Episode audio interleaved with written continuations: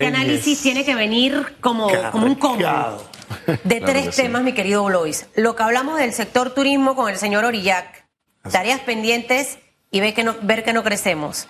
Desempeño de la administración actual, ese análisis majestuoso, utilizando una palabra aquí de, que usa mucho Yam, del señor Troncoso, en donde él considera básicamente que eh, el, el presidente está presionado por fuerzas externas y que no le van a permitir avanzar. Bueno, eh, que, primero que todo, muy buenos días a todos los televidentes, radioescuchas, a todos los que nos acompañan a través de las redes sociales. Muy contento de estar una mañana más acá en Radiografía. Hoy vienen tres temas en conmemoración al Día de los Reyes Magos, eh, hoy 6 de enero, y realmente son temas que debemos entender que nos impactan directamente a cada panameño y cada panameña. En primer lugar, hablamos hoy del tema turismo eh, donde el 25% de los empleos se han visto afectados, donde es un sector, como bien dijo el mismo presidente de la Cámara de Turismo, que ha sido de los sectores más afectados durante la pandemia y, en la actualidad también. Y lo hemos visto porque en las últimas semanas no ha tenido oportunidad de poder desplazarse al interior, no ha tenido oportunidad de, ver de cerca esa realidad. Eh, nos hemos dado cuenta que definitivamente es un sector que ha estado muy golpeado y que lastimosamente a veces esas esas decisiones políticas que requiere este sector para que mejore, para que se reactive, ha quedado en manos de alcaldes, ha quedado en manos de, gobernadores que no han tomado la decisión más acertada en aras de fortalecer justamente la reactivación de un sector turístico que impacta directamente cientos de miles de empleos, porque no, es solamente, no solamente se ven beneficiados los que trabajan en el hotel, se ven beneficiados las cadenas de suministro de alimentos, el tema de la logística, el tema del aeropuerto. O sea, hay tantos eh, factores que bien comentaba acá nuestro primer invitado que se ven beneficiados con la reactivación del turismo que definitivamente Panamá debería seguir, seguir implementando estos planes que se han hecho para que trasciendan administraciones, porque eso es una política pública. Y esto lo quiero hilar ahora muy bien a lo que realmente habla de una administración. Un, buen político es capaz de aceptar algunos planes que han tenido buenos resultados de otras administraciones, entendiendo que el, el, verdadero rol de cualquier buen político es servir, servir al país. Y si uno tiene la oportunidad de seguir implementando programas, planes, proyectos que han tenido buenos resultados en sus indicadores y en sus evaluaciones porque todo se debe medir. Y si ha tenido buenos resultados, uno es capaz de seguirlo implementando, es porque realmente un interés genuino de que el sector, en este caso el sector turismo, eh, continúe y mejore. Pero cuando vemos que suceden cosas como las que comentaba eh, en nuestro primer invitado, de que llega una administración nueva y decide simplemente acabar con lo que se había estado trabajando, vemos donde, que realmente en estos casos prima es el interés personal, el interés de que sea el nombre únicamente de este ministro o este administrador de turismo que quede plasmado en un papel porque al final no representa el beneficio para este sector.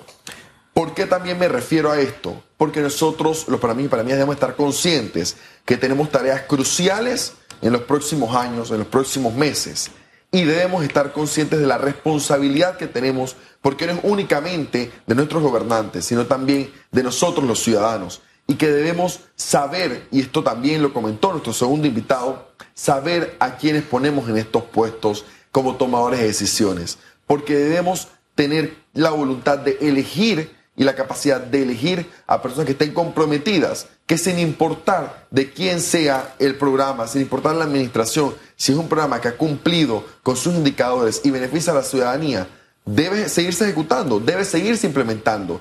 Y esto es uno de los grandes rezagos que ha traído en diversos temas. Tengo que mencionar el tema educativo, porque si cada vez que viene un nuevo ministerio echa para atrás todos los planes que se llevaban, sean buenos o sean malos, definitivamente que uno los evalúa para distinguir cuáles han sido efectivos y cuáles no lo han sido para seguir ejecutándose, implementándose los efectivos, pero si ni siquiera se puede seguir una línea de ese plan de acción, definitivamente ahí es donde el país sufre grandes consecuencias. Y con respecto al desempeño de la administración actual, digo, lo primero que debo destacar es que eh, definitivamente el día de ayer vimos un discurso, por ejemplo, de un contralor, donde no se le, y bien lo comentó el diputado Vázquez, eh, parecía un monólogo, no se le permitió la parte interrogativa y yo creo que todo funcionario público al aceptar la, la designación de su cargo debe estar consciente que se debe a la ciudadanía, se debe al país y por ende se debe, en este caso, a una asamblea que tiene el deber de poder cuestionarles y de poder, y de poder, él tiene la obligación de responderle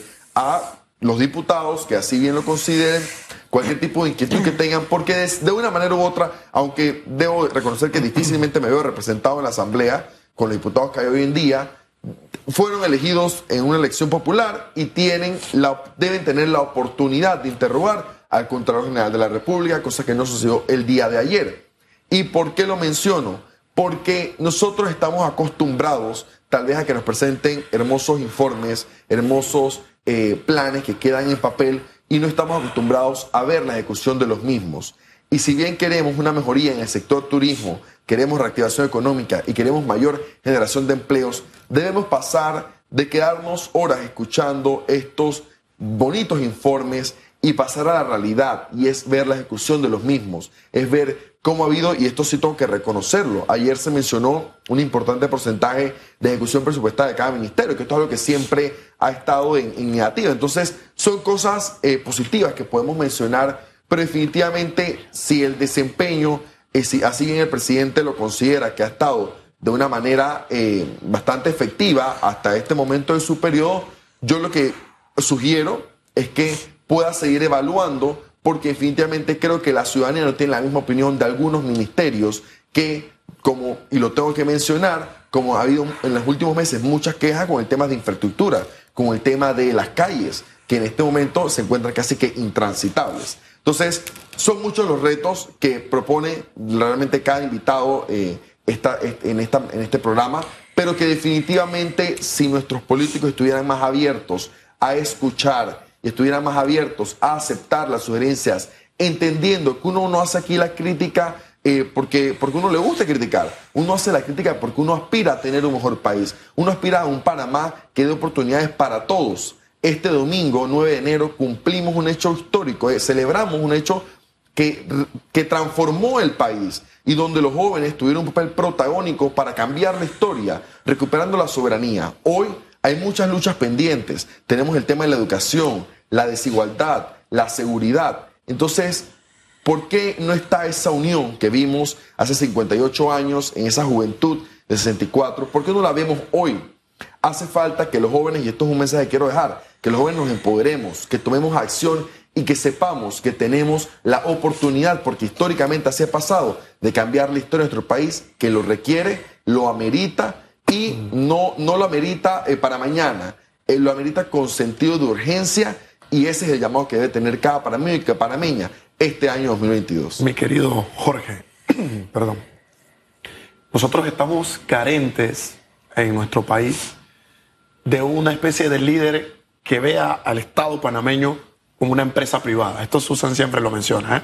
Necesitamos un buen gerente, un buen administrador que sea capaz de comprender que todo es importante. No se le puede dar preponderancia a un tema por sobre otro. Todo es importante en nuestro país. Ahora mismo el presidente de la República dice, la caja del Seguro Social. No, no importa, a mediados de año vamos a ver qué nos dice la OIT. El turismo, no importa, después vemos qué pasa con el turismo. Vamos a vacunar. Entonces no hay una especie de concordancia real y manifiesta entre todos los puntos que efectivamente son de interés para nosotros. Esto se une al criterio en que tú mencionas muy bien, a quienes estamos poniendo en esos cargos y en esos puestos públicos. ¿Quiénes son las personas que están gastándose la plata de nuestros impuestos? ¿Quiénes son las personas que se están sentando a hacer leyes para el pueblo? ¿Quiénes son los que están controlando el Estado? Entonces, en ese sentido, al parecer, este año dice Troncoso que no tiene esperanzas. Dice nuestro invitado, oye, ¿sabes qué? Yo no creo que va a haber gran cosa y gran cambio político en Panamá. Y ya el próximo año es un año de elecciones ya empiezan las primarias de los partidos. Luego entonces ya ha terminado, por así decir, el mandato presidencialista que tiene en estos momentos el señor Laurentino Cortizo y el PRD. Ergo, no se hizo nada en estos cinco años. ¿A qué debemos aspirar como país en ese sentido? Que cada cinco años llega uno, quítate tú, me pongo yo. ¿A qué aspiramos? Yo, yo, no quisiera caer en el, a, a mi consideración, error tal vez de perder las esperanzas porque realmente yo jamás pudiera desear que, un gobierno, si está haciendo las cosas mal, no, tenga la oportunidad de, derrumbar, de, poder cambiar ese, ese, ese rumbo eh, si fuera en, negativo en el momento en el que se encuentra. Yo creo que lo más importante es que los panameños nos involucremos, que seamos parte, que exijamos los cambios, que hacemos nuestra voz, que, que realmente podamos participar activamente con propuestas, sin importar el sector.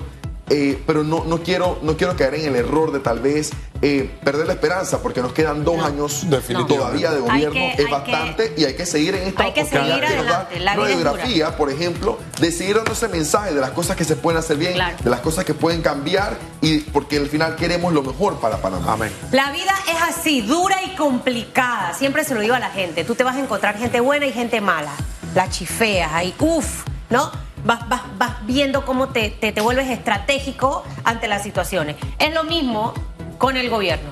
O sea, es parte de, pero tiene la oportunidad de hacer las cosas mejor. Se ha quitado asesores el señor presidente, por algo será. Rodéese de esa gente que lo va, que, que le va a hablar al oído las cosas correctas que necesita el país. Hay sectores que tienen esa esperanza de que el turismo, por ejemplo, crezca. Así que no vamos a defraudarlo.